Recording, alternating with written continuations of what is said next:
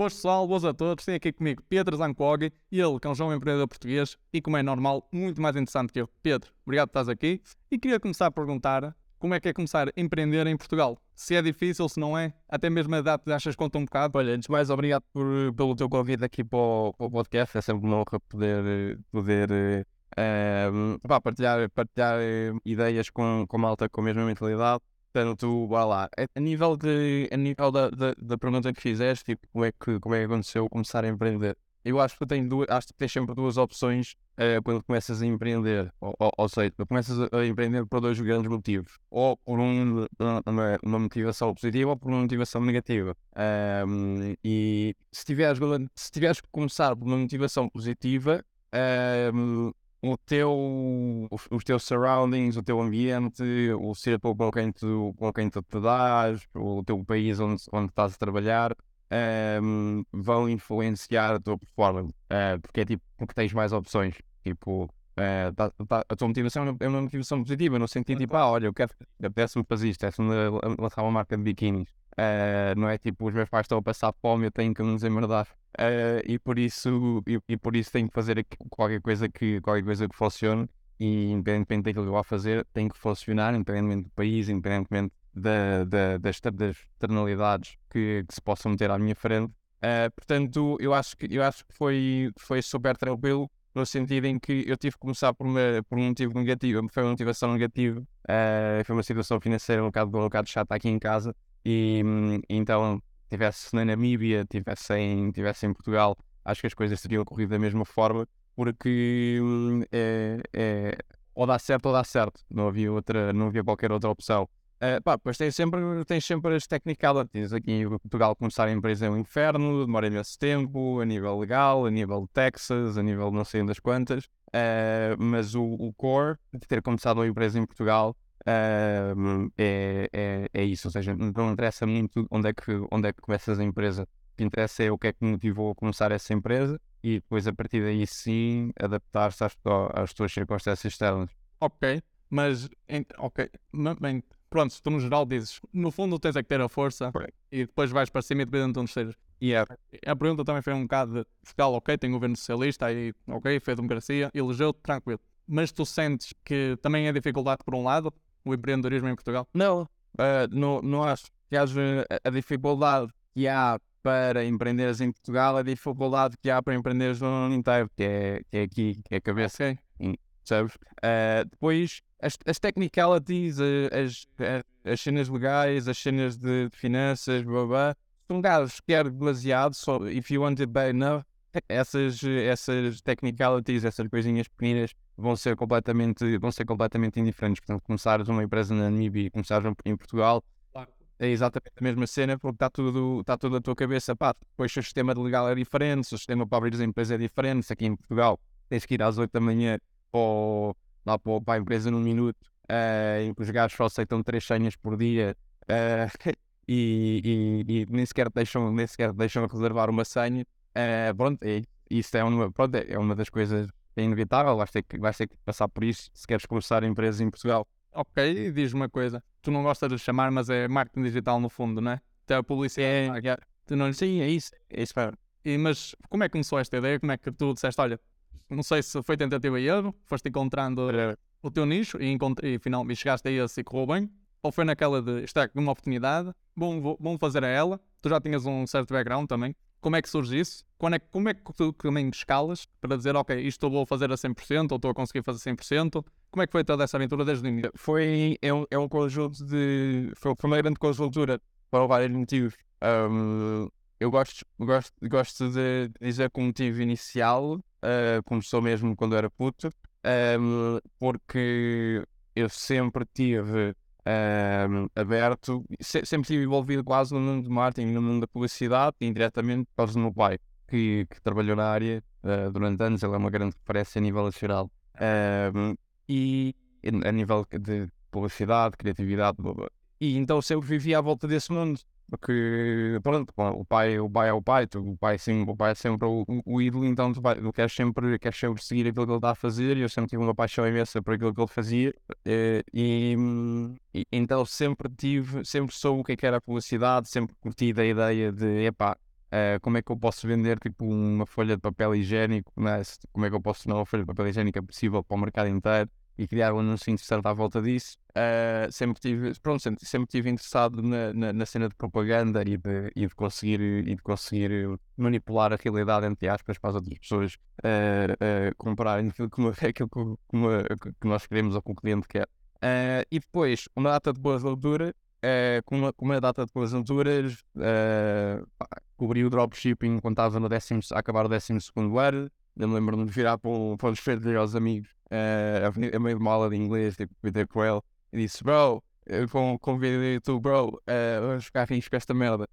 Um, e mostrei tipo um, um, vídeo do YouTube, tipo, bro, dropshipping, tipo, nem sequer precisas ter stock, tipo, tens um, tens um, tens um supplier da China essa loja de Shopify, tens o consumidor final, não tens, não tens preocupações nenhumas. Cena, essa cena de um, para fazer dinheiro não tens que seguir o caminho, uh, o caminho normal. Uh, foi o turning point foi basicamente aí quando eu, quando eu percebi que podias fazer literalmente dinheiro do zero, dinheiro do, tirar dinheiro do ar com a internet. Uh, e depois, com essa conjuntura toda, portanto, eu já sabia o que era marketing o que era publicidade, vá, já sabia o que era publicidade.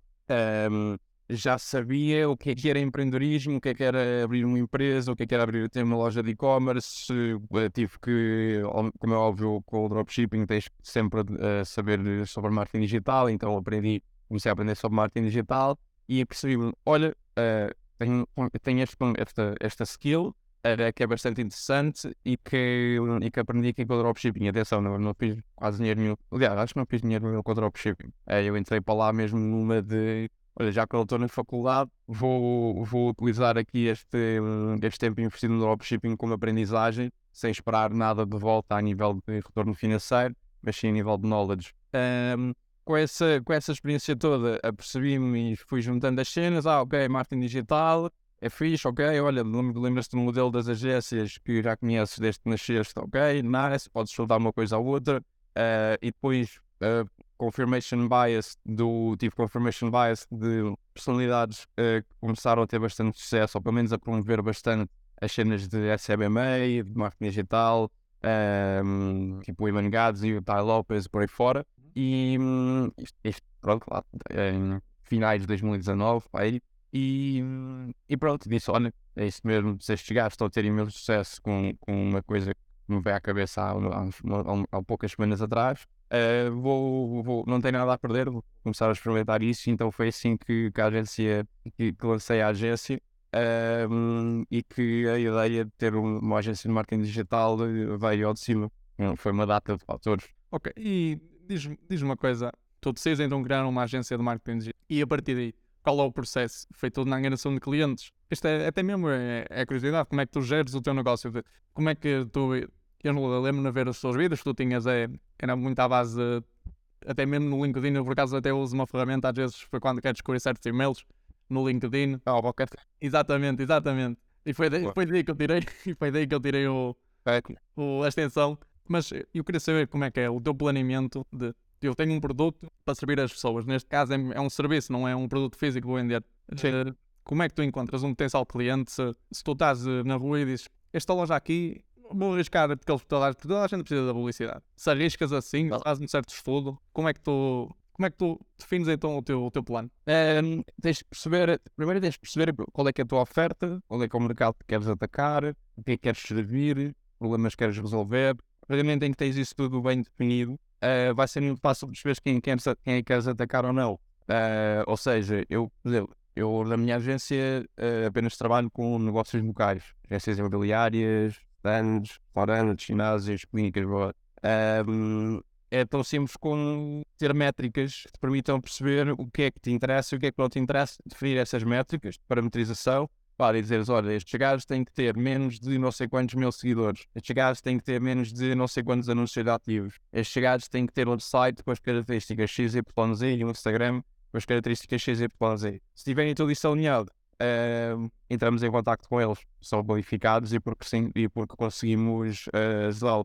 Ok, foi, foi é, é, é, uma questão de definir uh, métricas uh, e, e, e, e KPIs mensuráveis para conseguires perceber ao certo o que é que é um, um business que te interessa e o que é que não é um business que te interessa. em vez de estar só tipo, a disparar para tudo, para tudo o que mexe. Ok, mas, mas já agora fica, fica curioso. Mas porque o, os negócios locais achas que é, se é mais fácil gerir? Se estás numa fase inicial dizes, ok, não vou me arriscar tanto, é mais fácil uh, com eles? Ou porque... Não, eu. É, é, é, é, é, são essas coisas, olha. Um, muito no, nesta, nesta, neste mundo de, de SBMA, muitas pessoas, muitos gurus inicialmente, agora já não tanto, mas muitos, a maior parte dos uh, faz, fala muito sobre começar com e-commerce. Só que um, depois faz a pensar e não faz muito sentido. Porque ao começar com e-commerce, tens dois tipos de empresas de e-commerce. Tens empresas que estão a fazer muito guito e são essas que tu queres ir atrás.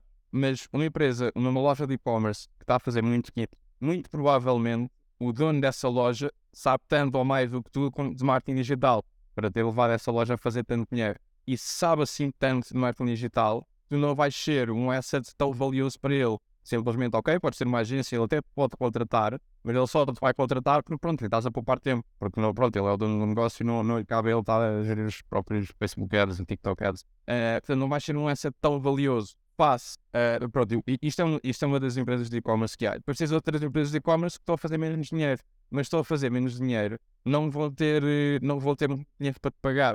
Uh, e o trabalho que tu tens que ter, uh, e as dores de cabeça com uma, com, uma, pessoa que tem uma loja de e-commerce uh, e que está a fazer pouco dinheiro, as dores de cabeça que esse tipo de cliente te vai dar, yes, são, são mil e uma variáveis, são muito mais variáveis do que um negócio local.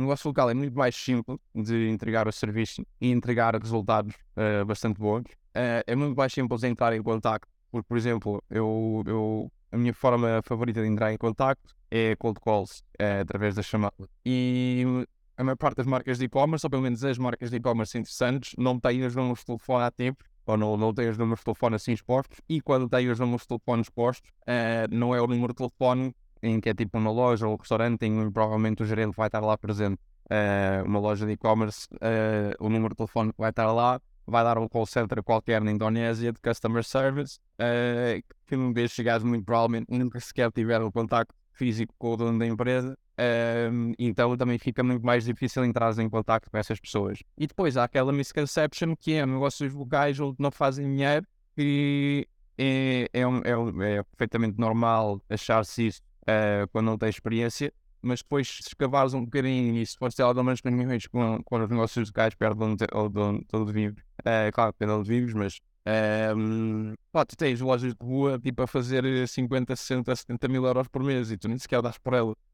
Um, e, e, mais do que 90% das lojas de e-commerce que, que existem por aí. Uh, e depois vais acabar por ser um asset muito maior para essas, para essas lojas. Essas lojas são geridas por gajos de 40, 50 anos e não sabem o que é, que é um Facebook Pixel.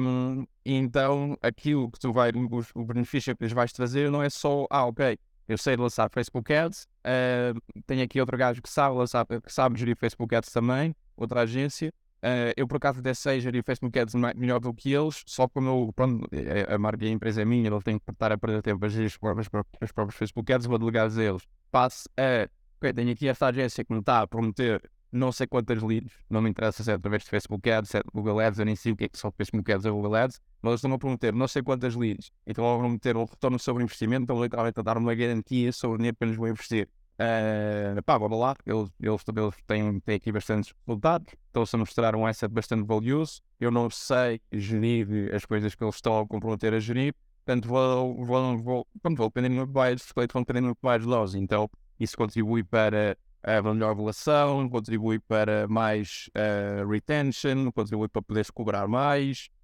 Um, então, pá, estes são só benefícios em conseguir lidar com, com local businesses. Ok, tu agora falaste até mesmo no, ah, no retorno de investimento. Tu começas com, vais-me corrigir, tu sabes certamente melhor do que eu, as leads, é o funil do fundo. Tu começas com, começas com uns X de pessoas, vai afunilando até o cliente final, certo? Exatamente. Como é que tu, como é que tu medes então o retorno de investimento uh, neste quesito de publicidade? Porque se é algo pode correr bem, pode toda a gente, claro que são cenários muito difíceis, pode 100% das pessoas comprarem, pode 0% das pessoas comprarem. Como é que tu defines? Se isso também está por trás da tua estratégia, claro, 0% é muito difícil, né? porque vai sempre calhar uma pessoa que claro.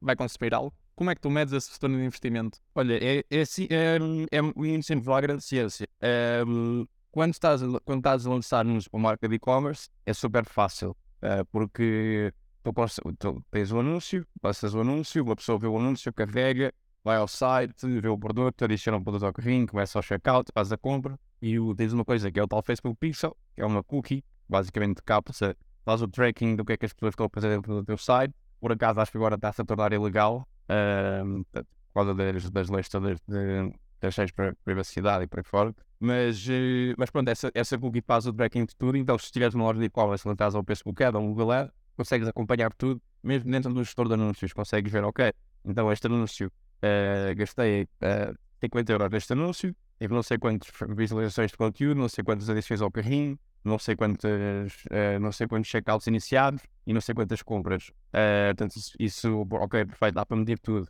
Esse pixel agora uh, já, não, já não é tão fidedigno, porque há uns, há uns, há uns anos atrás, há, há, um ano e tal atrás, a Apple lançou uma atualização que bloqueia grande parte das pessoas que, grande parte dos pixels, a maior parte dos pixels ficam bloqueados. Um, então não faz o tracking de todas as pessoas. Portanto, há, um, há dois anos atrás, para vamos imaginar, lanças um anúncio, uh, aquele anúncio diz que tiveste 50 compras um, e efetivamente tiveste 50 compras. Agora lanças esse anúncio, até tiveste 50 compras, mas esse anúncio só vai no dia tipo 20 compras. Então tu achas que o anúncio está a correr super mal, só tiveste 20 compras, mas pronto, mas tiveste 50, só que pronto, estamos a tentar ter este problema do tracking. Geração de leads é muito mais infalível, entre aspas, porque lanças o anúncio, Vamos imaginar, eh, vamos imaginar para uma, ca um, uma casa. Yeah, vamos imaginar para uma casa. Lanças um anúncio para uma casa. Essa casa, uh, esse, esse anúncio tem um formulário. A pessoa preenche o formulário através de uma data de automatizações. A pessoa, o, uh, os dados da pessoa que preencher o formulário vão para o, para o, para o. Um, esse CRM permite ver lá então o nome, o e-mail, o telefone da pessoa. Blá, blá. Mas desculpa, o é o quê? É um Customer Relationship Manager, o CRM. É, um, é a plataforma onde basicamente geres as relações que tens com os teus, com os teus clientes e possíveis clientes. Uh, e neste caso, nós dentro da nossa agência usamos o Go High Level, que é, que é algo que, está, que tem estado a explodir recentemente por, por causa do, uh, do youtuber que começou a, a explorar isto ao, ao, ao, mercado inteiro. Pai, tem feito maravilhas esse software. Um, esse software permite então fazer essas automatizações todas uh, e criar uma pipeline uh, tipo, uh, mesmo, mesmo visível, tipo, consegues visualizar todos os pontos da pipeline, todos os pontos da do consumidor uh, e perceber quantas leads geraste e depois, pronto, de explicar ao teu cliente como é que ele, como é que ele mexe lá, lá no pipeline dele e depois, para ele ir atualizar todas as semanas ou até mesmo todos os dias, ehm, o estado das leads que nós lhe geramos, sabe? Ou seja, ele vai lá às, às leads que nós geramos, uh, atualiza, tipo, ok, essa lead converteu esta lead está uh, interessada, agenda a visita para ver o imóvel. Uh, esta lead não está interessada, pronto, depois o cliente vai lá e atualiza tudo. E assim nós conseguimos ver ao CEP, tipo, ok, no mês passado gerava 150 leads, essas 150 leads, uh, 30 marcaram visitas, essas 30 visitas, duas, uh, dois imóveis foram vendidos. Esses dois imóveis, uh, vamos mandar números à toa, não faço ideia, mas esses, esses dois imóveis deram um total de 500 mil euros uh, 5% de comissão, não faço ideia quanto é que é, vamos imaginar que é 30 mil euros. Ok, perfeito. Então, no último mês investimos 700 euros e tivemos 30 mil euros em comissão, então nós estamos bastante positivos, não temos que nos preocupar-se em, em, em, não termos retorno sobre investimento. E por isso é que também é, é, é mais engraçado um, local businesses, porque o ticket é maior. Uh, eu, eu, eu vender uma casa, dá-me uma, uma casa, sei lá, mesmo que seja uma casa de 200 mil euros, vai dar um retorno muito maior sobre o investimento para o meu cliente do que tipo vender uma t-shirt de 20 euros. Então, então isso também é outra coisa que motivou a, a gerar a business. Portanto, como é que nós conseguimos medir os, os resultados? Em e-commerce é super simples, medes os resultados através do, através do gestor de anúncios ou, fores mais crack, faz o server-side tracking e podes criar uma dashboard que faz aquele tracking todo, todo à medida, tipo 100% accurate, um, mas isso vais para e-commerce. Para local business é literalmente só teres um bom CRM, nós recomendamos sempre usar o Go High Level, e, e pronto, explicares ao teu cliente como ir mexer, como mexer nesse, nesse CRM, no contrato, tipo, obrigares o teu cliente a, a, a, atualizar constantemente o estado das leads que tu gerares dentro do, do teu CRM, que é para tu conseguires perceber se o teu trabalho está a ter resultados ou não. Um, e pronto, e a partir daí consegues medir ao certo quando dinheiro é que estás a gastar e quando dinheiro é que estás a ter de volta. E por isso é que nós na CFC, literalmente, temos oferecemos garantias. Mas na CFC, tipo, não tivemos a trazer retorno sobre o investimento que fazes connosco, não pagas, ponto final, praga, devolver o seu dinheiro que, que investiste, porque pronto, conseguimos medir ao certo tudo aquilo que está a ser feito. Ok, ok, faz sentido, certo? Mas diz uma coisa, tu falas em negócios locais. Quando falas em negócios locais, eu penso qualquer coisa que me possa aparecer. Efetivamente, se vais ter uma loja, um restaurante, mas oh, concordar, é isso, certo? Quando falas em negócios locais. E no, exatamente, negócios locais é restaurante, clínicas, ginásios, agências imobiliárias. Yeah. Mas tu falaste, pois eu vou dizer aqui coisas à tua e tu vais me dizer, não, não é nada disso, mas é o meu pensamento. Tu falaste claro. Na questão do imobiliário, deste um exemplo, 150 pessoas, passou para 30, 2, 500 mil. Yeah. Eu imagino que 150 pessoas num imobiliário seja muito diferente de 150 pessoas numa loja que vende t-shirts. Ou seja, a minha pergunta é, tu, como é que tu abordas, como é que abordas nestes dois mercados que têm margens muito diferentes, muito, muito, muito, sim, muito diferentes, se para uma que tem uma margem muito menor, tu entras mais em, em peso financeiro, no investimento tem que ser maior, ou se num imobiliário, ou noutra que seja, ou no tipo qualquer, se calhar até mesmo em questão de carros, eh, se não precisas de investir tanto. Não precisas de investir tanto, mas não é por esse motivo. É, é porque tem a ver com os raios, com os raios, com, com, as, com, as, com, a, com os raios geográficos. Ou tipo, a localização que queres, queres gastar, queres eh, que os teus anúncios apareçam. Porque se tiveres uma loja de e-commerce, uma loja online, tu queres que os teus anúncios apareçam em todo o lado. Ou pelo menos pronto, nas principais cidades, nas zonas mais densidade populacional, têm mais dinheiro. Uh, então não estás preso a nível geográfico. Se tiveres um restaurante, não faz sentido lançar os anúncios para além de um, de um raio de 20 km à volta do teu restaurante, ou uma clínica, ou um ginásio, ou whatever. Um, e isso acaba por te ajudar bastante, porque em vez de teres que gastar, pá, vamos imaginar, para, para lançarmos anúncios para Portugal inteiro, eu fui os meus clientes gastarem pá, no mínimo 25, 30 euros por dia. Uh, se éramos a lançar anúncios tipo, só para Oeiras ou só para Cascais, um, 10, 15 euros por dia, tipo, é, o, é o suficiente para conseguirmos gerar uma quantidade absurda de leads e termos imensos resultados daí. Portanto, é mais, é mais a nível geográfico e é mais onde é que queres que os teus anúncios apareçam uh, do que qualquer outra coisa. É, e diz-me uma coisa, e realmente qual é a janela temporal que tu investes? Isso é, pode variar certamente, mas vamos dizer, é normal se calhar estar a quase um ano a investir todos os dias? Sim, nós, nós temos sempre, exatamente, nós, nós com os nossos clientes somos, uh, e, e, mesmo por motivos de, do algoritmo das contas de anúncios, é melhor, é mais saudável para a conta de anúncios estar constantemente a investir. Em vez de estar tipo, investes agora, depois esperas duas semanas, depois voltas a investir, depois esperas duas semanas, voltas a investir, é mais saudável para a conta de anúncios estares a investir todos os dias, mesmo que seja um bocadinho menor. É, depois o algoritmo vai, vai, vai assumir, ok, este, este é um gajo assíduo, este é um gajo que nos está sempre a dar dinheiro, vamos dar mais prioridade aos anúncios dele. Um, então é, é sempre isso que nós fazemos. Agora, pá, nós temos janelas, a nível de janelas, temos clientes que gastam 10 euros por dia, 300 euros por mês, uh, como também temos clientes que gastam 10 mil euros por mês. Então, e, e negócios locais, só que pronto, varia imenso do tipo de negócio local ou dos objetivos. Ok, então diz-me Então dizes que o o algoritmo permeia quem, quem é sido. Vamos dizer que um cliente chega a ti e diz: Olha, durante este mês eu tenho aqui para investir de este mês. Isto já é uma, uma oferta que tu, não sei se te afastas, dizes não, ok, podemos investir este mês, mas vamos ter atenção que o algoritmo ainda não está ainda não está treinado para nós, porque se permeia essa agilidade no início deve ser difícil, e depois também, como vai passando o tempo, 30 dias pode não ser suficiente para ele chegar ao, ao seu máximo de Yeah, não, não, não, quando eu, eu, eu uso sempre isso, eu uso sempre quando, a, malta, quando a malta diz tipo, olha, Pia, estamos a fazer aqui um teste durante um mês uh, e, e, e, se as coisas correrem bem, então, então contratamos os vossos serviços. Uh, isso não faz sentido nenhum.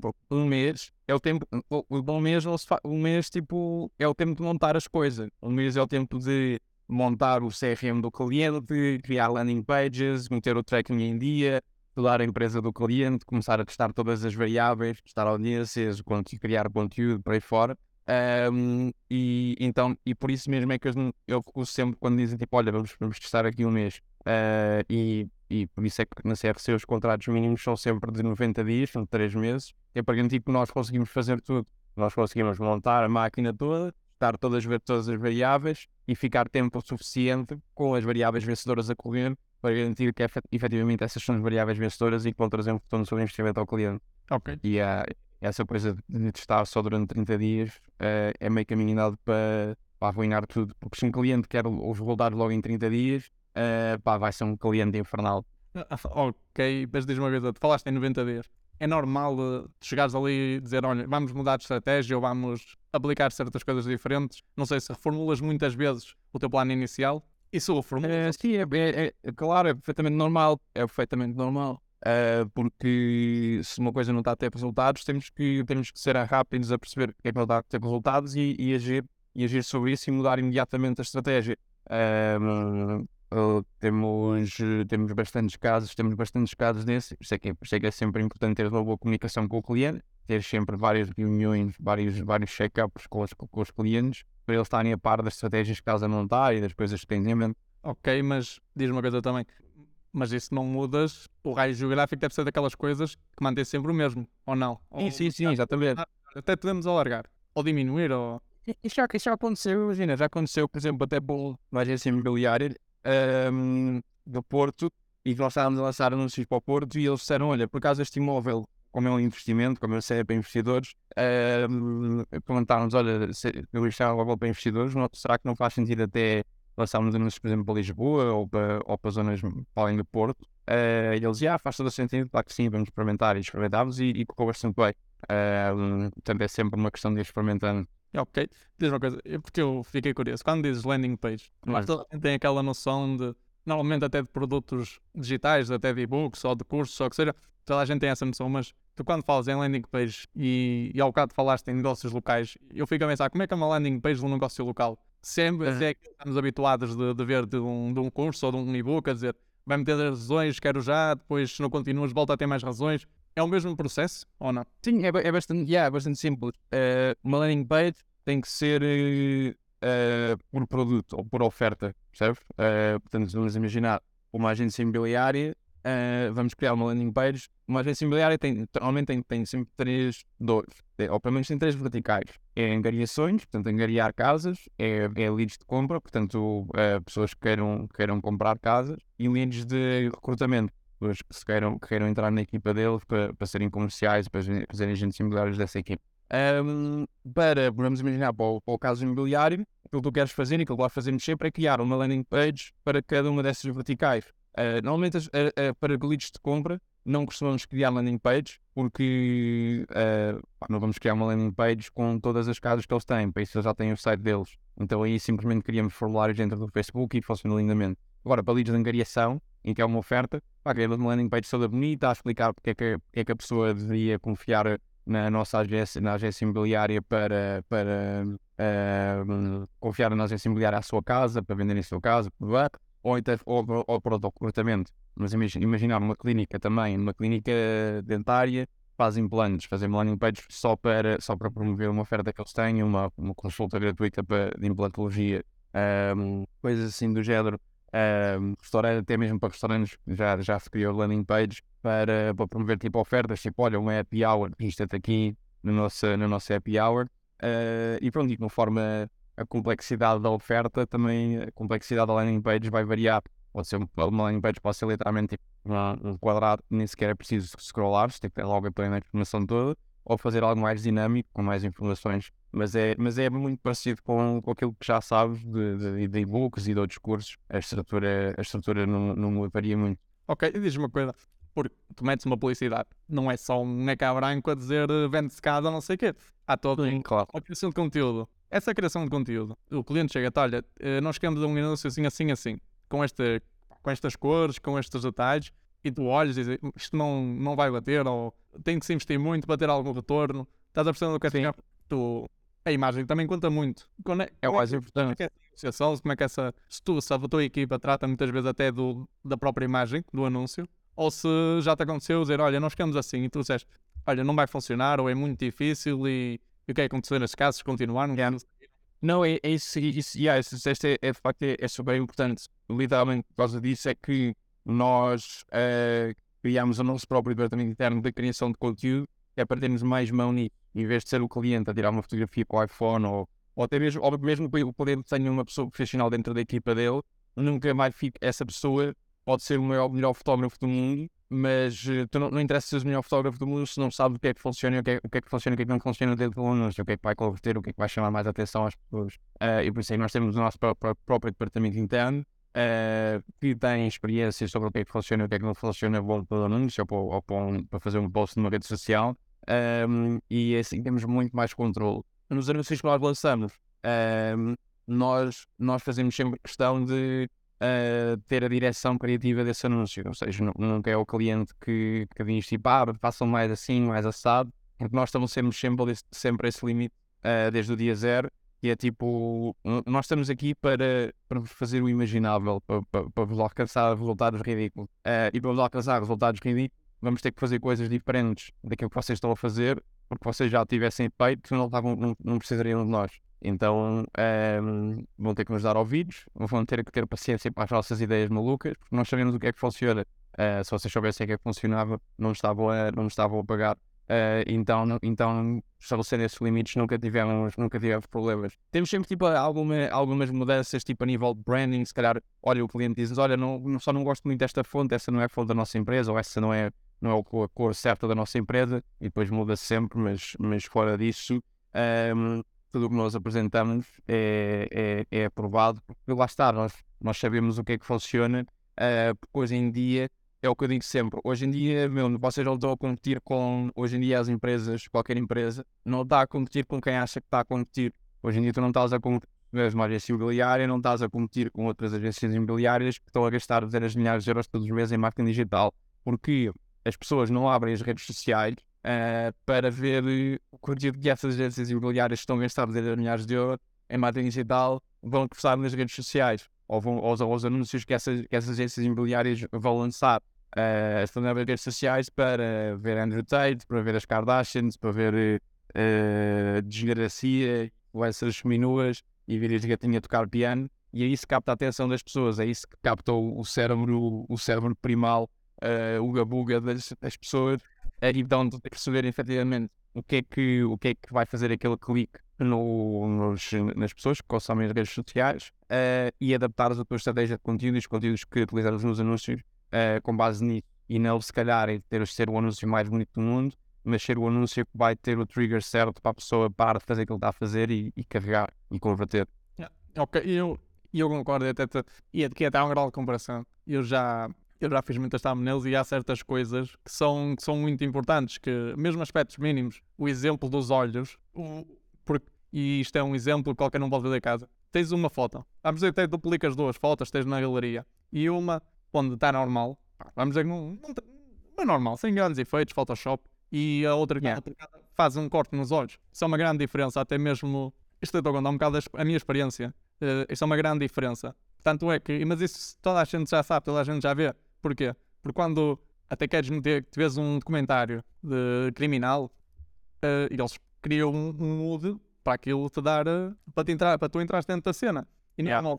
tu vês sempre a malta tapar os olhos. Se é uma coisa muito. Os olhos é muito importante até para captar a atenção. Mas eu queria saber, porque não sei se aplica essas mesmas coisas. Que tipo de coisas é que tu dizes? Olha, temos que ter eh, numa publicidade, pá, tu agora dás o exemplo que queres, seja para casa, seja para restaurantes, temos que dar este, temos que, esta checklist tem que estar pronta, seja, não sei, a saturação de cores, seja se a imagem deve ter, está muito bem, esteja simétrica ou não. Tipo, que situações é que tu, é que tu decides, vou optar por isto? É, tem que ser a coisa mais importante é ter um, um CTA, portanto, um call to action claro. Ok. A pessoa tem que, tem que perceber uh, o que é que nós queremos que essa pessoa faça ao ver o anúncio. E depois, para além disso, é uh, quanto menos conseguires fazer com que, esse, com esse anúncio se pareça com o anúncio, melhor, basicamente. Ok. Tipo, estás a scrollar pelo Instagram e vês que é um tipo, ok, é um anúncio, passas à frente, tipo, já é instintivo passares o anúncio à frente. Agora estás a scrollar pelo Instagram e vês uma imagem bacana e depois lês o copy e lês tipo, ah, ok, esta oferta é interessante. E só, só depois de ler tudo é que vais ver, vais ver ali o, o textinho a dizer patrocinado. Um, vai, essa luz vai ter uma, uma taxa de conversão muito maior. Tu agora até podes confirmar ou, ou não? Porque eu vi o, o, o Logan Paul, tem, o KSI tem aquela vida à Prime. Sim. E uma vez ele foi ver um jogo da NBA, depois ele explicou que ele tinha o placement da garrafa, não é? Exatamente, em cima do copo. Ah, no fundo também estás a dizer isso, são é coisas muito subtis, mas que com um, com um grande propósito. Yeah. Yeah, é isso mesmo, é isso mesmo, é, é, é perceber as coisas que são triggers, o teu público-alvo quer, uh, e quais é que são as coisas que teu público vai prestar mais atenção e meteres esses triggers de forma subtil, em vez de ser tipo, estás na cara, tipo, compra esta merda rápido. Um, ser uma cena, ser uma cena que vais, vais convencer as pessoas uh, mais indiretamente. Isto para o topo do funil, porque se calhar para o fim do funil, uh, pronto, eu estou meio fim do funil. O fim do funil são aquelas pessoas que já te conhecem, já estão quase a converter. Até para o fim do funil, um, a maior parte das pessoas só precisa daquele último empurrãozinho para converter, para comprar, para, para registrar no formulário. E aí esse tipo de publicidade mais agressiva faz todo o sentido. Uh, só que agora, para o topo do funil, quando a pessoa não conhece de lado nenhum, uh, porque é que ela haveria querer saber aquilo que tens para vender uh, ou, ou, ou, ou, prestar atenção e te dar atenção ao, ao, ao teu anúncio se ela sabe imediatamente que tu lhe vais estar a vender uma cena e que vai estar a, vai estar a impingir algo pela goela abaixo. Ok, diz-me uma coisa, agora deste exemplo de malta quer ver, seja, tu deste exemplo Andrew Tate, as Kardashians, agora até falamos um pouco de Logan Paul. Entra já dentro da tua estratégia de, olha, vamos trabalhar com, com influência. Olha, por acaso nunca trabalhamos com nenhum influencer. É, quer dizer, uh, já lançámos alguns anúncios, uh, já lançámos alguns anúncios que tinham influencers, mas eram, eram, eram um, contactos com os clientes já tinham estabelecido antes de nós estar, termos trabalhado. E, e esses anúncios que têm influencers funcionam sempre lindamente. Um, em, ou seja, em que o influencer está a utilizar o produto e que vês que é uma coisa mais orgânica. Uh, de facto, influencers para negócios locais é um nicho que não está muito saturado. Influencers para marcas de e-commerce, influencers para tipo maquilhagem e, e, produtos para tomar banho e, e, produtos de casa, tipo pronto, lojinhas online. Uh, acontece bastante. Agora, influencers para, lojas, para, para negócios locais é algo que está muito pouco tocado ainda e, e funciona lindamente, porque é, é o tal user-generated content, é, é conteúdo utilizado pelo utilizador, que é muito mais orgânico e lá está, é aquele conteúdo que uh, tu não vais assumir logo que é um anúncio. Uh, a maior parte daqueles, daqueles vídeos que tu vês no TikTok uh, ou, ou, nos Reels ou whatever, a falar sobre produtos específicos, esses vídeos são anúncios. Esses, que se tu fores ver lá dentro do no, na, na caption do vídeo ou até mesmo o perfil desde que está que tá a publicar esse vídeo é quem vai é quem vai vender esse produto interessante que uma, uma, uma rapariga qualquer deve ter filmou tipo um vídeo a dizer tipo olha, estou a utilizar este produto há não sei quanto tempo e a minha pele mudou ou whatever, um, em que tu nem sequer pensas que é um anúncio e depois dás por ti e estás a pensar, Fonix, este produto por acaso é mesmo bacana e, e funcionou bastante bem para ela. E, mas, tu, mas tu prestaste atenção e viste o anúncio, do, o, o vídeo de A, de A a Z, portanto viste o vídeo completo, porque não assumiste desde, desde o primeiro ponto de contacto que era um anúncio. Por isso é que esse, esse, esse conteúdo orgânico funciona lindamente os influencers são, são bons isso. Ok, diz-me uma coisa, porque no início da conversa falaste mais em Facebook Ads e Google Ads. Uh, se nós formos lá com qualquer pessoa, vai dizer o Facebook já foi, já ninguém usa. Mas mesmo do marketing digital, ainda parece ter muita força. Ou, sim, sim, sim. É, eu, funciona... Número um, ou ainda ou tens que já migrar para o Instagram, ou seja, TikTokers, e até mesmo se, se é um trabalho diferente de rede para rede. É, é um trabalho diferente de rede para rede, porque uma pessoa, uma pessoa quando abre o Google, uma pessoa quando abre o Facebook, uma pessoa quando abre o Instagram ou quando abre o TikTok, abre com uma mentalidade diferente. Quando vou para o Google tenho uma, tenho uma certa intenção, quando vou para o Facebook tenho uma certa intenção, e por isso tens que adaptar a tua estratégia com base nessas intenções. Mas a nível técnico é bastante semelhante, é tudo bastante semelhante. Um, e a nível do que é que funciona melhor, uh, vou ser sincero, não, na nossa agência não temos assim uma que funcione, funcione uh, melhor. E até que funciona melhor é, é, mesmo o Facebook, por acaso, para a geração de leads, mas não temos assim uma que funciona melhor, funcionam todas bem, porque dependendo do, do cliente, nós vamos adaptando a estratégia. Ok, diz uma coisa, isto agora é inevitável falar, vai, vai ficar aqui durante muitos anos. O chat GPT, tu já, já o usas porque a primeira coisa que eu ouvi do chat GPT foi a profissão do copywriter vai acabar. É. Já, já o utilizas, se há coisas que estás a adaptar agora, que é que tu acreditas chat GPT? E mesmo se quiseres, mesmo em nível pessoal, não tem que ser só no marketing digital. O que é que tu achas vai ser a visão? Como é que vamos poder usá-lo? Eu, eu já, já estou a utilizar no chat GPT para isso, por acaso. Já estou a utilizar o chat GPT para, para copies e para me dar ideias de copies para, para anúncios e, e títulos e, e mesmo estratégia. Um, mas que. Vamos só ativar aqui as notificações. Mas uh, de resto ainda não estou a utilizar muito, porque vou ser sincero, uh, ainda não há ainda não há nenhuma inteligência artificial que seja tão boa como teres um Ronaldo na tua equipa, teres um A-player na tua equipa. E por isso eu, eu prefiro poder perder mais tempo a arranjar Ronaldos e a arranjar A-players do que a estudar a inteligência artificial. Uh, mas eu sei que a inteligência artificial vai ser um bocadinho uh, seleção, vai, vai haver com a inteligência artificial vai haver um, uma grande seleção natural de quem é que realmente está a acrescentar valor ao mercado e quem é que é só um bot a, a cumprir, uma, a cumprir tarefa um, que pode ser altamente substituível por, por inteligência artificial.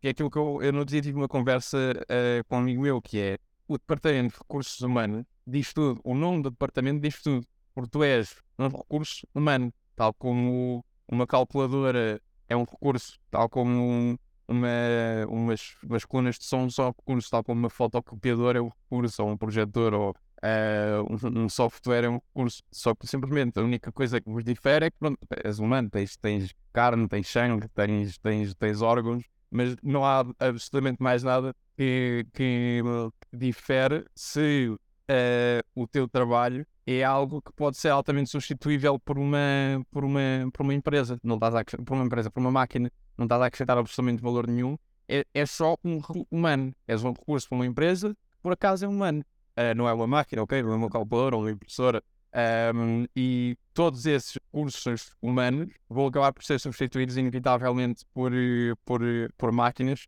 uh, porque as máquinas também são recursos, uh, então uma coisa consegue se adaptar facilmente à outra e por isso é que é super importante conseguir aprender uma skill, uma high ticket skill, que é, é, é, exige mais criatividade e que não pode ser, não pode ser eh, substituída por uma, por uma máquina ou por um algoritmo de inteligência artificial, senão vai ser só um recurso humano. E se for só um recurso humano, és, és um bot, basicamente. Sim, eu estou a perceber. Eu também já pensei, e eu concordo contigo quando dizes é, é melhor ter um Ronaldo do que ter eh, um, para teres uma pessoa normal. Efetivamente, o ChatGPT ou outra inteligência artificial qualquer vai fazer o mesmo serviço. Mas nós já vemos isso hoje em dia. Imagina, estamos no Mac, tu hoje em dia no McDonald's, as pessoas só dão lá para cozinhar e para servir. Para te dizer, olha, está aqui a pedir. Tu já pedes na máquina. Nós já vemos isso. Só que, se tu fazes um restaurante daqueles que estrelas Michelin vais gastar um balúrdio, eu acho que uma pessoa dessas, quando está num certo nível, não vai querer ser atendido, não vai, não vai querer se levantar e, atender, e fazer o pedido na máquina. Ou seja, acho a minha ideia também vai em conta, vai conta a tua. Estou para seres o melhor, vais ser bem pago, mas para estar ser bem pago também vai estar no meio dos melhores, no meio não tem dinheiro. E a malta que tem dinheiro vai sempre priorizar a pessoa mais humana. Yeah. Claro, a experiência mais orgânica, a experiência mais, experiência mais natural. Todos os, todas as pessoas que trabalham no McDonald's é bastante importante, ou, ou, no McDonald's, ou numa caixa registradora, ou whatever, é muito importante terem em mente. E eu sei que ninguém, grande parte das pessoas que vai trabalhar para, para, para esses sítios não, não tenciona fazer para isso uma carreira, mas é muito importante saberem que um, e vocês vão ser as primeiras pessoas a ser substituídas, porque é um trabalho literalmente mecânico. É um trabalho tipo, ok, pegar no pão, pôr, pegar, no, pegar no, nas molhas, levar para a caixa, entregar à pessoa. Next, uh, faça tipo lá está, uma estrela Michelin com uma experiência toda, toda personalizada. Uh, e por isso é que eu, literalmente, a partir do dia zero, uh, sempre tive em mente que nunca queria ir para um desses tipos de trabalho. Eu podia ter ido também para uma, podia ter ido para uma caixa, podia ter ido para uma série de fast food, mas não fui porque soube, sabia que no long term isso não ia trazer qualquer benefício. Ok, se calhar uh, em vez de no primeiro mês de trabalho receber zero euro, normalmente aquilo que acontece quando crias uma empresa, tu estás no primeiro mês não fazes dinheiro, eu teria receber algum dinheiro, mas ao long term e receber muito menos dinheiro, faça uh, aprender uma skill, uh, uma skill que fosse insubstituível no mercado. Ok, diz uma coisa. Mas claro que teres a melhor pessoa, teres sempre a pessoa mais apta, é melhor, até porque isto é, isto é quase, isto é, há sempre muitos bons exemplos. Aquela situação do, acho que é o avião que aterrou no Rio Houston, no, no, no Rio hum. congelado. Estás a ver essa situação? Não. Ok, o que aconteceu? Já vem há muito tempo, já vem há alguns anos, acho que. Eu não sei em que ano foi, mas os aviões já têm piloto automático desde 1960. Por, já, por essa altura hum. já tem piloto automático. A pessoa só vai às vezes para coisas simples ou para tranquilizar o passageiro. Porque, olha, tu, tu entras num avião e não tens piloto. Ele, ele hoje. Mas tu ficas aí. Eu aqui não entro. E ok, o que é que aconteceu? Ah, o avião descontrolou, descontrolou, não conseguia aterrar, o rio estava congelado, o piloto decidiu arriscar e aterrar no rio. E safou-se. A pergunta fica sempre: será que uma inteligência artificial conseguia calcular isto? Cons conseguia dizer, olha, este é o risco, vamos arriscar. Claro. Mas a minha pergunta é: tu hoje, mas há, eu acho que há certas coisas é inevitável. Todas as profissões, isto já dentro de, do teu âmbito, todas as profissões que tu, tu tens numa equipa de marketing digital, ou de publicidade paga, ou de outras queiras abrangir também, uh, são insubstituíveis mediante a qualidade das pessoas. Há coisas que. Ah, não, não, não, não, não, não. não. Oh, são, são, são altamente substituíveis. São altamente substituíveis. Uh, a única coisa que não vai ser substituível é a criatividade. Pá, porque qualquer, qualquer algoritmo de inteligência artificial eh, consegue substituir alguém que lança anúncios. E gerir também. É, e gerir também. É, sim, yeah, é simplesmente definir tipo, olha, se eu quero estes objetivos, se em três dias eu não tiver um determinado CPM, um determinado CPF, whatever, eh, faz alterações X, Y, Z. Programas o algoritmo e o gajo faz isso. Eh, e escusas de poupar dinheiro e escusas de gastar dinheiro no, no media buyer. Eh, a única coisa que vais precisar é a parte criativa. Acho que o melhor que seja um script de um, de um chat GPT eh, ou um, um design daqueles, daqueles softwares de inteligência artificial que fazem os designs, eh, a parte criativa em si, a parte que vai ter a ideia para, a parte que vai idealizar esse, esse design e esse script, nunca, pode, nunca vai ser substituível a execução. Sim, pode ser substituível, mas a parte criativa não. Ok? Então diz uma coisa, tu também já, hoje já estás a tentar envergar mais no caminho da criatividade? Ou achas que isto ainda ainda vai demorar muito tempo para... Ainda vai demorar, ainda vai demorar, ainda, ainda há muitos milhões a ser feitos. É, achas que ainda, Manual. Ainda vai demorar muito? Ok. Isso é ser Diz-me uma coisa, tu falaste no início até das cold calls, como é que tu abordas um cliente? Normalmente tu já tens um, um guião, não digo um guião que seja igual para todos, onde só simplesmente substituis o número, mas o que é que funciona? O cold calls é, é tentar.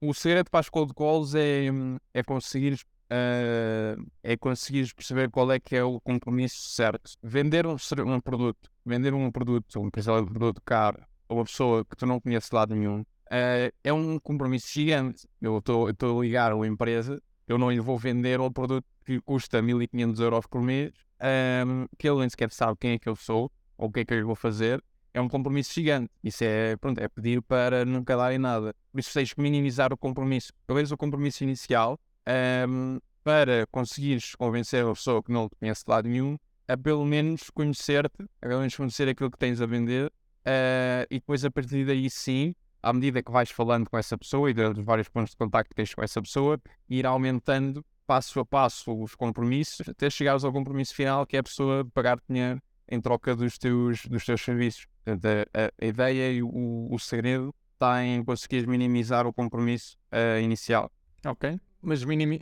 Eu não sei se isto é comparável, porque eu no outro dia aqui a falar eh, Gonçalo Rumen, Gonçalo ele viaja pelo mundo de bicicleta e ele financia as suas viagens. E como é que ele financia? Vendendo às vezes. Ele começou a vender garrafas de água, ir ao supermercado e dizer, ou, ou tirou fotos e vender uma Polaroid, as fotos, e a dica dele foi, eu não estou a vender o serviço, a garrafa de água, a foto, às vezes é vender também eh, o desejo, sei que está a entender. Tu, tu achas que vendendo o desejo, vendendo a necessidade, Claro, isso é isso, mas isso é exatamente, exatamente. Isso, isso é algo tu vais ter sempre que fazer em todos os pontos de contacto. Ah, portanto, o compromisso inicial a ser agendar uma reunião, vais ter que lhe vender eh, a fim e não um meio. Ah, vais ter que lhe vender o porquê, qual é, qual, qual é que é o, quais é que são os benefícios que essa pessoa vai tirar dessa reunião, os, os benefícios finais. Mesma coisa como, como vender o serviço final. ah, a maior parte dos clientes não querem saber se tu vais lançar Facebook Ads, e se vais eh, testar as audiências X, Y, Z, e vais fazer eh, os testes AB, e se vais meter o Facebook Pixel e, a conversa, e o API, o Conversion API. A maior parte dos clientes se para isso. A maior parte dos clientes querem é saber, ok, vou gastar X e vou ter 3 ou 4 ou 5X. Feito, então bora lá. Não me interessa, não me interessa na realidade que claramente isso vai ser feito. E é isso que tens que vender. Tu não vais vender ao teu cliente tipo, olha, nós vamos utilizar o software mais uh, avant-garde de, de Facebook Ads e de Google Ads. eh, isso não vai mexer no coração do cliente. Tu vais dizer ao cliente tipo, olha, eh, nós vamos ajudar a atingir os teus objetivos para conseguires ajudar a tua família, para conseguires trabalhar, para conseguires perder menos tempo a pensar no teu, no teu, no teu negócio, pelo menos em partes que não te interessam, que é para conseguires escalar mais a tua empresa. Ehm, isso é o objetivo final e é isto. E é aí tu queres focar sempre para fazer uma venda. Ok, então no, no fundo é, eu não sei se, vamos, eu estou a bocado pegado deste exemplo e eu vou dar este exemplo monetário de 1500, 1500 euros. Só de exemplo, tu, no, tu começas, a tua primeira abordagem no cold call, tu, tu é que tens a necessidade de receber esses 1500 euros, mas tentas passar a batata quente neste caso, de dizer, não, tu é que tens a necessidade de me, gast- de me dar 1500 euros, ou de me dar, salvo seja, No, no, no, no cold call nunca vou falar sobre valores, porque lá está, é um compromisso gigante. Mas, mas na, na reunião que eu tiver de venda, na sales call que eu tiver para vender esse serviço, é exatamente isso que eu vou, é exatamente esse o objetivo. é conseguir, é conseguir, conseguir posicionar o meu produto como uma necessidade e como algo essencial para a existência dessa empresa, ou pelo menos para o, para o crescimento dessa empresa, uh, tornando o dinheiro que eles têm que investir connosco insignificante. Uh, porque se eu disser, meu, vou trazer 10 mil euros, 10 mil euros, vou trazer uh, gentas leads e essas gentas leads vão trazer 10 mil euros no próximo mês, que é que são 1500 euros. Claro. E diz uma coisa, acho que em Portugal, Portugal é um país que, em termos de internet geral, está sempre um bocado atrás. É. Portugal, o marketing digital, já uma grande aceitação, ainda te vês muitos entraves, ou já com a fluidez que vês, olha, não vou dizer os Estados Unidos porque isso é Liga dos Campeões, mas cá num caso no Brasil. Ah, não, está bastante, já está já está bastante avançado, uh, no sentido de agora já começas a ver uh, casos da, que, tem a, que tem a loja da esquina um, a saber o que, é que é, o que é que é marketing digital e porque é que é importante eles terem uma página no Instagram e um site e terem anúncios. Uh, todas, quase todas, yeah, literalmente todas as empresas uh, com, quem eu, com quem eu tenho reuniões têm noção disso. Uh, quando, tipo, há dois anos atrás, uh, pensavam que era tipo, pronto, tinha gajo a, a fechar em portas de cara, tinha gajo a mandar dar, a, dar uma volta, um, porque pensavam que era uma burla. Portanto, tipo, é, é, tá, tá a ser cada vez mais, está tá a ter cada vez mais aceitação. Ok. Diz uma coisa, tu também já trabalhas só com, com Portugal? ou já começas a expandir para outros, para outros sítios? Não sei se é até mesmo a Espanha, que dá aqui no meu lado. Já, já, já hoje, hum, por acaso, hoje em dia só temos clientes portugueses, curiosamente, agora neste preciso momento uh, só temos clientes portugueses em carteira, mas já trabalhámos com, com clientes da Austrália, já, já trabalhámos com clientes de Espanha. Uh, e, e, portanto, Espanha e Austrália, por acaso, nunca fomos muito mais, muito mais além. Uh, e temos programado no próximo ano começarmos a atacar, a atacar mais países. E tudo dentro dos mesmos moldes? Uh, o mesmo tipo de negociação que tem em Portugal é igual para os outros países ou há certas coisas que mudas mediante até mesmo questões culturais? Uh, não, a única coisa que eu tenho, se calhar até posso mudar um bocadinho mais é aumentar os preços. Não, okay. é tudo Lá fora também aceita, é, mais, é mais normal pagar-se, sei lá, tipo 2 mil euros. é relativamente normal pagar-se a uma agência Uh, tipo, aqui em Portugal, mil euros tipo as agências de topo, topo, topo é que conseguem co cobrar isso. Uma agência de topo é 2 mil euros por mês? Aqui em Portugal? Sim. E aqui em Portugal é entre os 2 e os 4 mil euros, uh, tipo as melhores agências de Portugal. Uh, e quando tipo lá fora, tipo, normalmente uma agência é tipo 2, 3 mil euros. Eu digo lá fora, tipo Estados Unidos, UK, Alemanha, Itália, por aí fora. Diz uma coisa, e depois o total da receita, mediante a tua carteira de clientes, isso também varia mediante a tua equipa. Porque na altura começas sozinho, como é que fazes a gestão, como é que escalas, dizer, olha, agora preciso de alguém para fazer isto, agora preciso de alguém para fazer isto. Como é que foi todo esse processo? Ah, foi, foi mesmo tentativa uh, e, e, e uh, melhorando à medida que as coisas iam, iam acontecendo. Uh, o que foi o erro? Um, o que foi o erro. Eu, aliás, se eu começasse agora no projeto, estou a começar agora no projeto, eu comecei, começo desde o dia zero a arranjar malta, a arranjar, a arranjar malta para, para assumir determinadas posições, que é para eu não ter que ser eu a, a, a executar tarefas. No início, à medida que eu fui executando tarefas, uh, fui-me apercebendo aos poucos quais é eram as tarefas que, uh, ninguém, ninguém poderia tomar uma decisão por mim uh, e as tarefas que efetivamente o meu input ser, ser o, meu, o, o meu input, tanto o input ser meu ou ser teu, uh, era completamente indiferente. E a partir daí comecei a delegar as tarefas com base nesse, com base nesse raciocínio. Um, ehm, arranjando uma pessoa para me fazer cold calls, arranjando uma pessoa para me fazer cold emails, arranjando uma pessoa para me gerir os Facebook ads aos clientes, arranjando uma pessoa para me gerir as redes sociais aos clientes. Uh, e, eu, enquanto dono da empresa, ficar responsável apenas pelas decisões que mais ninguém pode tomar por mim.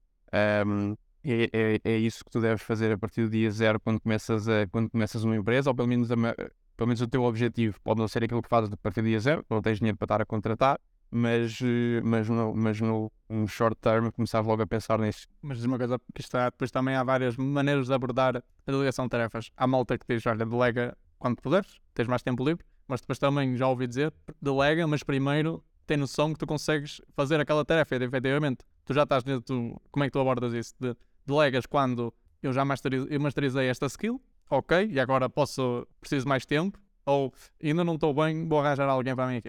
Um, eu acho que depende um bocadinho das skills e depende um bocadinho de onde te encontras. Um, vamos imaginar, eu quero começar a aprender, eu quero começar a, a oferecer serviços de SEO na minha agência.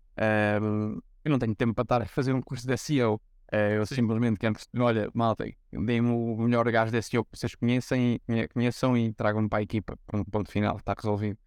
Um, numa fase inicial, um, quando eu só deleguei a minha primeira conta de Facebook Ads, uh, quando já era minimamente bom a gerir Facebook Ads. Uh, portanto, por, porque uh, não queria, não tinha maturidade empresarial a, nível, a nível mental de conseguir perceber, independentemente da tarefa ou não, se a pessoa estaria a fazer um bom trabalho ou não. Uh, se a pessoa tivesse a fazer um, um bom trabalho ou, ou, não tivesse a fazer um bom trabalho, um, eu não ia conseguir reconhecer porque não, não, não, não sabia o suficiente sobre psicologia, não sabia o suficiente sobre uh, gerir uma equipa, não sabia o suficiente sobre uh, gerir expectativas, sobre comunicar com a equipa. e por isso a única variável que eu teria que, que, que, que se cair sobre era através de, de da técnica. e aí tive que ser eu a aprender Facebook Ads e depois a partir daí ligar. Agora, nunca mais isso já não, já não tem que acontecer, porque já tenho essa maturidade, já consigo perceber se a pessoa uh, é um A-player ou não, se é um Ronaldo ou não, independentemente da, da parte técnica. Mesmo, mesmo que a pessoa até nem sequer tenha a parte técnica uh, e tem potencial para ser o Ronaldo, a parte técnica aprende-se, compra-se cursos, compra-se formações uh, e, e, pronto, e por isso é que depende de falar de, depende da etapa onde estás na tua jornada. Ok, ok.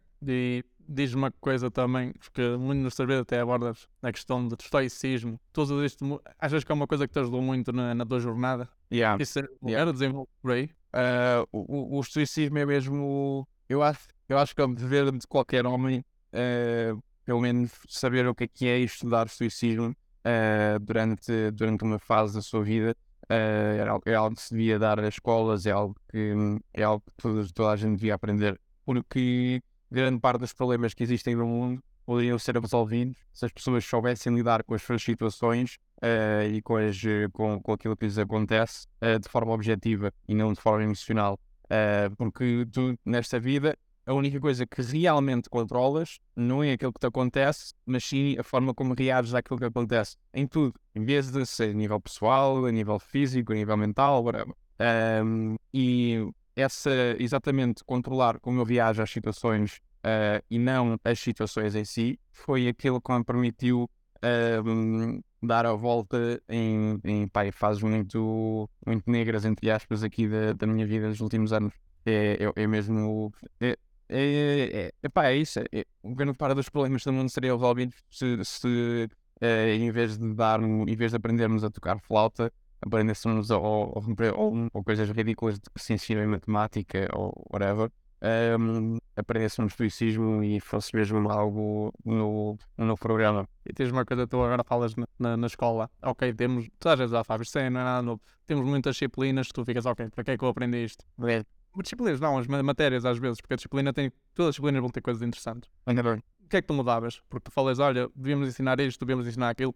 Tu hoje, porque, ok, tens, um, tens uma empresa, está a correr bem, certo? Tu hoje o que é que tu dizes? Olha, se ensinassem isso, toda a gente, se calhar, não vou dizer toda a gente chegava a um bom ponto, mas mas ganhava-se uma mentalidade muito diferente. Eu acho que eu acho que o facto de economia ser uma ser um, um, um curso e não uma disciplina obrigatória em todos os cursos também resolvia grande parte dos problemas que existem no, no mundo. Porque, ou pelo menos em Portugal, vá. Porque, meu, 99% das pessoas que saem do, do, ou do, seja do ensino superior, seja do ensino secundário, não sabem o que é, é o IFS, não sabem o que é o IVA, não sabem fazer, não sabem fazer esses cálculos, não sabem é, fazer contas aos, aos, aos, impostos que têm que fazer, não sabem abrir uma empresa, não, não sabem abrir atividade nas finanças, um, mas depois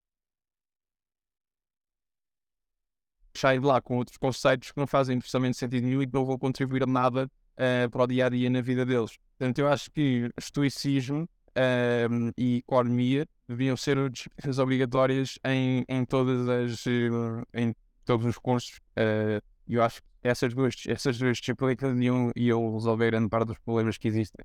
Um, pá, depois, pronto, tens, tens uh, coisinhas mais, mais pequeninas, como a maneira como, a maneira como abordam filosofia. Portanto, há, tens a disciplina que é a filosofia, mas a maneira como ensinam essa disciplina não faz sentido nenhum, faz, faz, fazem com, com que, uh, ou pelo menos tornam a filosofia algo secante, é lá que ninguém quer saber, uh, quando é tipo uma das cenas mais importantes, a educação física, o facto de as pessoas, uh, não faço ideia porque, mas tipo, quando, quando estão a ter educação física sentem que estão no recreio e que não estão tipo a ter uma aula normal, uh, então tipo não levam as cenas a sério, um, tipo não levam tão a sério como se tivesse uma aula de matemática e não prestam atenção ao professor, não fazem o que o professor manda, uh, inventam desculpas tipo, ah, dá-me a barriga, hoje não apetece fazer, hoje não apetece a aula de educação física um, são, essas, são essas cenas que eu não percebo, que eu não percebo o que é que, que, porque é que acontecem. Uh, quer dizer, no fundo até percebo, porque se, se, se a economia fosse algo, fosse algo fosse obrigatório todas as pessoas saberem, uh, se o estoicismo fosse algo obrigatório todas as pessoas saberem, uh, educação física, todas as pessoas fossem obrigadas a fazer exercício físico pelo menos três vezes por semana uh, e, fossem, e fossem obrigadas desde crianças a fazer isso, uh, não teria a população tão fácil de controlar. Portanto, lá até percebo que, que isso não seja tão, tão ensinado. E imagina, eu concordo contigo e no geral concordo com o que tu disseste. Só acho que mudava outras coisas. Imagina, porque a economia, eu acho que a economia devia ser obrigatória. Não por questões de IVA, seguros, essas coisas, mas, olha, há malta que tu, tu até o décimo economia é uma, uma opção, é uma disciplina opcional, até o décimo segundo. Se tu efetivamente entras num curso que não tem nada a ver com economia, tu nunca vais ser ensinado o que é a, a, lei da oferta e da procura. E é uma coisa básica, é uma coisa básica.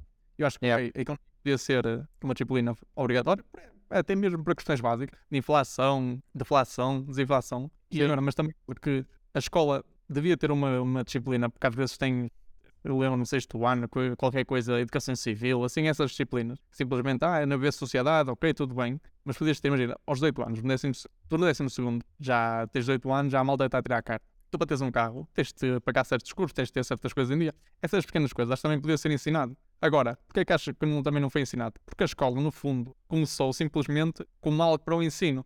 Acho que hoje em dia a escola toda a gente vê como uma ferramenta. Antigamente acho que se via, via-se como a escola é o caminho para a sabedoria. Uh, hoje em dia é uma ferramenta de sociedade e acho que não acompanhou. Yeah, é, é isso mesmo, é isso mesmo. Pá, e, eu acho que, eu acho que hum, é mesmo por haver uma, um, um mal maior uh, e, que, e não interessar ao, ao, sistema, entre aspas, um, ter uma, uma, uma, uma, população educada nessas, nessas vertentes todas. Por isso é que existe o 1%, que são as pessoas que não dependem daquilo que, daquilo que lhes é ensinado na sala de aula e vão com iniciativa própria procurar as cenas e educar sobre as cenas e, e tornar-se nas suas próprias melhores versões. É, ok, tu, tu falas em 1% e já, já referiste e não muito vamos escapar. Tu, André, tu, tu vês até como um exemplo em certas coisas? Claro, mano, mano, que do gajo. claro que sim, olha, uh, by the way, gajo, não sei se, não sei se viste, mas o gajo foi, o gajo foi liberto há dois dias atrás. Então, é, não sei se foi no dia 31. E quando yeah, o mais é que se deu. É o 31 de março. O motivo pelas pessoas não gostarem do Andrew Tate é um motivo por essas pessoas muito provavelmente não serem tão bem sucedidas como ele. Um, é exatamente o mesmo motivo. É ego, é orgulho, é um, eh, idolatrar e, e, eu ia dizer isto, idolatrar, este, é assim que se diz, um, as coisas erradas, uh, é não terem um grande propósito na vida e verem uma pessoa que tem tudo aquilo que eles não têm e não gostarem que esse tipo de pessoas existam. Uh, e depois é o facto de terem um ego tão grande e estarem tão confortáveis no, na posição deles em questão e sentirem que estão tão bem na vida e que alcançaram tanto e uh, sentem que por mais asneiras que o gajo diga ou, ou, por mais direto que ele seja, sem papas na língua que ele seja, uh, a informação que ele diz não é válida. Ou seja, as pessoas, em vez de se focarem em, ah, ok, em vez de se focarem objetivamente na informação que ele diz, uh, no conteúdo que a mensagem dele tem, nos benefícios que a mensagem dele tem para, literalmente para, para a humanidade, uh, focarem-se na delivery dele. Portanto, focarem-se no facto de ele dizer as neiras, no facto dele, dele gozar com, com, com cenas que é perfeitamente normal em que todos os grupos de amigos gozam, mas quando ele a gozar, tipo, uh, é xenófobo e é, e é homofóbico e blá blá blá uh, focam-se nisso vez de se focarem na importância da mensagem dele. Uh, e exatamente por causa disso, e, e, que é falta de objetividade, e não conseguirem tomar uh, ou executar nada sem emoções, sem, ter, sem estar conectado com as suas próprias emoções, uh, é exatamente isso, é exatamente por causa disso que essas pessoas não são tão bem sucedidas. Então é perfeitamente normal haver, haver pessoas que não vão, que não vão muito com, com a cara dele. Sim, eu, eu concordo. Acho que ele no fundo, ele no fundo, ele da mensagem dele é bastante positiva. Há certas coisas que ele, não sei se concorda, acho que também não passa da melhor maneira, às vezes. A mensagem dele é bastante positiva. Yeah, é, meu, e é, não é suposto que ignorar que com, com todas as pessoas. Tu tens pontos de vista que eu não concordo, eu tenho pontos de vista que tu não concordas, o meu pai tem pontos de vista que eu não concordo, e vice-versa, a minha irmã, os meus tios, o gajo que está a passar agora pela, pelo, pelo passeio. Lado. Tipo, toda a gente tem, tem pontos que tu não concordas. Portanto, é, tipo, isso é perfeitamente normal uh, acontecer. E é, é, é, está na base da. A base da sociedade é efetivamente haver discordância, é percebermos porque é que há discordâncias, chegarmos a um ponto, chegarmos a um, um mid-term e conseguirmos uh, tornar-nos em pessoas melhores com base nessa discussão que houve para chegarmos a esse mid-term uh, pronto, tornar-nos as nossas melhores versões uh, através, desse, dessa, através da, da discussão e de, e de reconhecermos ambos os lados. É perfeitamente normal uh, haver, haver ser uma pessoa não concordar com, com 80% ou mais do que uma pessoa diz. Claro, não é por, não é por, não é por essa não, uma pessoa não ter pontos, ter pontos se não concordas, que é tipo é o ser humano horrível. Claro, claro, isso é, é porque não, nunca vais encontrar ninguém com concordamos 100%. Claro, mas diz-me uma coisa. Eu lembro, acho que foi um vídeo teu, certo? Que tu referiste a presença de um mentor que te ajudou no objetivo de chegar à faturação de 100k. Porque esta questão do mentor também acho que é uma cada dia ganha mais força, assim, já tem muita força, em, certos, em certa geografia já tem muita força. Às vezes faz muita diferença, às que, imagina, até mesmo eu, se me dissesse, olha, estás a fazer um podcast, procura alguém que já o faça há algum tempo. E para outras profissões igual. Eu acho que não, eu acho que, eu acho que as pessoas uh, pensam que o mentor é tipo uma figura divina, uh, que você, que uma pessoa que tem que ser, uh, o teu objetivo de vida tem que ser encontrar um mentor. eu acho que isso é o pior erro que tu podes fazer. Que em vez de estás a focar efetivamente em fazer crescer o teu podcast, em alcançar os teus objetivos com o teu podcast, uh, ou podcast diz qualquer outra coisa, uh, estás focado em procurar um mentor, uh, é meio caminho andado para nunca chegares a lado nenhum. Não vais encontrar um mentor, porque é tipo, o mentor certo para ti não é tipo um gajo que tem, que tem tipo 10 mil seguidores no, no Instagram e tem tipo, olha, uh, ajuda a crescer o teu negócio na bio. Uh, esse não vai ser o teu mentor, uh, ou o curso dele não vai ser o teu mentor. Um, e depois quer dizer que também não vais estar a focar em crescer o teu podcast, então também não vais ter sucesso nesse, nesse, nessa vertical. Uh, um mentor é uma figura, é uma autoridade que já passou pelos passos que vais, estás a passar e que a vida e que o universo uh, se vai encarregar de meter essa pessoa à tua frente no momento certo. Uh, não é algo que tu, tenhas que tu tenhas que sair do teu caminho para encontrar. Porque se assim for, nunca vais encontrar a pessoa certa, nunca vais atingir sucesso. Uh, vai estar sempre, é, é, tipo o total luto, ou seja, vai, ter, vai estar sempre a pensar, tipo, ah, é agora, é agora, é agora, uh, é agora que eu vou atingir, que eu vou, que eu vou arranjar o meu mentor, é agora que eu vou encontrar a pessoa certa, quando na realidade isso, o segredo do mentor é mesmo não estares à procura, tipo, não estava à procura de, dessa pessoa quando, quando essa pessoa entra na minha vida.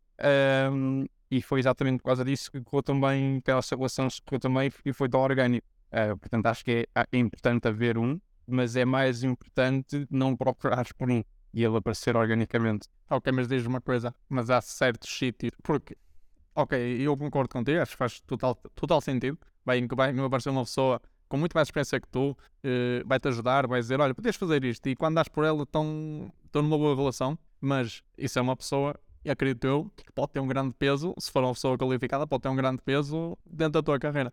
Achas que deves seguir um caminho para procurar? Porque se tu fores ao café da esquina, não vais encontrar, se calhar, a pessoa que te pode ajudar. Agora, se fores um café uh, de alto nível, já, pode, já estás mais propenso a encontrar esse tipo de pessoas. Será que também, por um lado, temos que as procurar ou, ou fazermos ações? Então, não é, não é uma questão de procurar ativamente por essa pessoa, é simplesmente pôr-te na posição certa para essa pessoa aparecer na tua vida. Uh, ou seja, não estou a dizer tipo, ficar fechado no teu quarto inteiro e esperares que, esperar que um multimilionário vir para ti e diga: Olha, uh, curto bem a ideia de negócio que tens, deixa-me ajudar-te aqui com algumas cenas.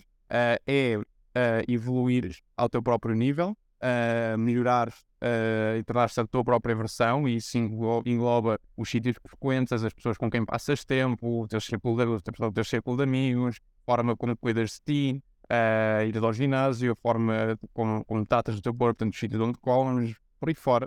Uh, e inevitavelmente, durante essa jornada toda de self-improvement, uh, vais conhecer pessoas muito mais qualificadas e de alto valor, com valor muito, muito maior do que 99% da população, e inevitavelmente uma dessas pessoas vai-te conseguir ajudar uh, numa coisa ou outra durante o teu percurso. Uh, mas isso, isso não vai acontecer se não te mexeres, como é óbvio. Claro, o que eu estou a dizer, não, o que eu estou a dizer é não vais ao Google e pesquises mentor de podcast, porque provavelmente os resultados que vão aparecer são só charlatões, são só gajos que vão perguntar, ou então são gajos que uh, não são bem os gajos que tu queres, tu queres como, teu, como teus mentores. Um, e, e, pronto, e, e é, é, é, aí que eu quero chegar. É, uh, não é procurares ativamente, é mais tipo procurares passivamente. É, é tal como arranjares tipo uma, é, é como arranjares uma namorada. Uh, é o que eu digo, tipo, em vez, em vez de estares a sair todas as noites uh, a comer gajas no Urban, não, provavelmente não vais encontrar a mulher da tua vida no Urban e a menos os teus filhos no Urban, uh, melhorares enquanto homem, atingir os sucessos em todas as verticais que queres atingir e, inevitavelmente, atraires a mulher da tua vida e atraires um, a, futuramente os teus filhos, tal como um business partner, tal como um mentor, atraires a pessoa e vês correres atrás. Se atrás, vai fugir. Se correres atrás do coelho, o coelho foge. É a mesma coisa como se correres atrás do dinheiro, se correres atrás de uma mulher, se correres atrás de um, de um business partner ou de um cliente, uh, tens é que tem que ser ao contrário. Tem que ser, um, tens que utilizar, tens que alavancar o poder em vez da força. Uh, portanto, em vez, em vez de forçarmos uma coisa, simplesmente alavancarmos o poder, que é uh, uma energia que faz as coisas chegarem a ti em vez de teres que ir manualmente uh, atrás dessas coisas. Ok, mas diz-me uma coisa, tu falaste em atrair, então num caso de um mentor, também no fundo, também, também no fundo só para puxar um bocado atrás, tu, o que tu dizes é, é fugir da malta que te ensina a ficar rico e como é que fica o rico, ensinando como é que se fica rico. Exato. Uh, tu, mentor, também tem que ser e ele também, tem, quando dizes atrair, tu, tu também tens que lhe mostrar, dizer, ah, pá, eu vou perder tempo, eu curto dele, não tenho nada a ganhar, vou. E simplesmente curto ele e quero ajudá-lo. É nesse sentido. Tu tens, que mostrar que és um laça de valioso. Às vezes claro. tem que ser uma pessoa. Claro, é isso mesmo, exatamente. Por isso é que eu estou a dizer, tu tens de evoluir a ti próprio para conseguires uh, acrescentar alguma coisa de valor a qualquer pessoa que tu conheças. E se consegues, conseguires acrescentar valor a qualquer pessoa que tu conheças, inevitavelmente alguma dessas pessoas vai, vai querer retribuir esse valor e muito provavelmente vai-te querer ajudar em qualquer dúvida que tu tenhas. Mas diz-me uma coisa, tu, porque depois há, há vários, hoje em dia há malta que vive disso. Imagina, o próprio Andrew Tate tem a universidade dele, mas depois também é. tem o que é War Game, War Room. War Room. E tu pagas 5 mil, 5 mil é. dólares, se não me engano, e estás, e estás no e fazes parte de um grupo. Imagina, num caso desse, também ok, também tens uma barreira de entrada que já te está a filtrar quem é que vai entrar. Exatamente. Tu já achas que aí já compensa ires atrás ou ainda não? E eu dou condição de ter, o que não falta foi Sim, e, e, e acederes, a, acederes a networks é super importante. Um, pagares, alavancares o dinheiro para teres acesso a comunidades, para teres acesso a contacto, uh, é algo crucial e, e, é, e é aquilo que as pessoas de alto nível fazem. As pessoas pagam 100 mil euros por mês para estar presente, 100 mil euros por ano, ou mesmo milhões por ano, estarem presentes em masterminds que se reúnem uma vez por ano um, e, que, e que pronto, se conectam com tipo, as pessoas mais bem-sucedidas do mundo. Uh, a mesma coisa com o War Room, uma escala mais pequena e faz todo o sentido. Uh, só que só faz sentido fazeres isso quando conseguires levar algo, acrescentar algo, meter algo em cima da mesa, acrescentar algo, uh, porque, vamos viajar, os teus pais são ricos, tens, tens 100 mil euros na conta que os teus pais te deram, dizes, olha, vou, vou gastar aqui 5 mil euros a entrar no War Room, uh, mas tipo, és um Zé Ninguém, nunca fizer absolutamente nada na vida, passas, uh, sei lá, passas a vida em Marbella, passas a vida uh, em Vila Moura a sair com os teus amigos um, e achas que és o top G porque pronto, o teu, teu pai te compra um carro ou whatever, mas nunca fizeste merda nenhuma na vida inteira. Uh, pagar esse dinheiro para dar para essas pessoas é o que é a maior estupidez que alguma vez podes fazer. Só te vais humilhar porque essas pessoas estão nessa mastermind e estão nesse grupo e que chegaram lá por mérito próprio vão conseguir reconhecer a milhas quem é que está lá por mérito próprio e quem é que não está lá a adicionar absolutamente nada e só vai fazer, só te vai separar ainda, ainda mais uh, de quem, com quem tu te queres dar e dos teus objetivos. Claro, até tu no, no fundo, se calhar, resumindo isto aqui dos mentores, é faz o teu, vai fazendo o teu, constrói pela base, as coisas vão aparecendo e não, te, e não, e não tentar saltar a passo. Yeah, exatamente, exatamente, é isso mesmo. Ok.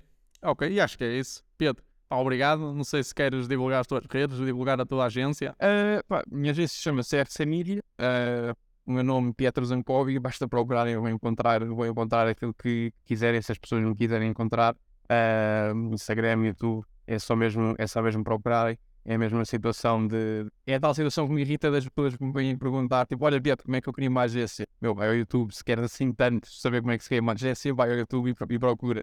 Quer assim tanto saber mais sobre o Pietro Zancock, vai à internet e procura.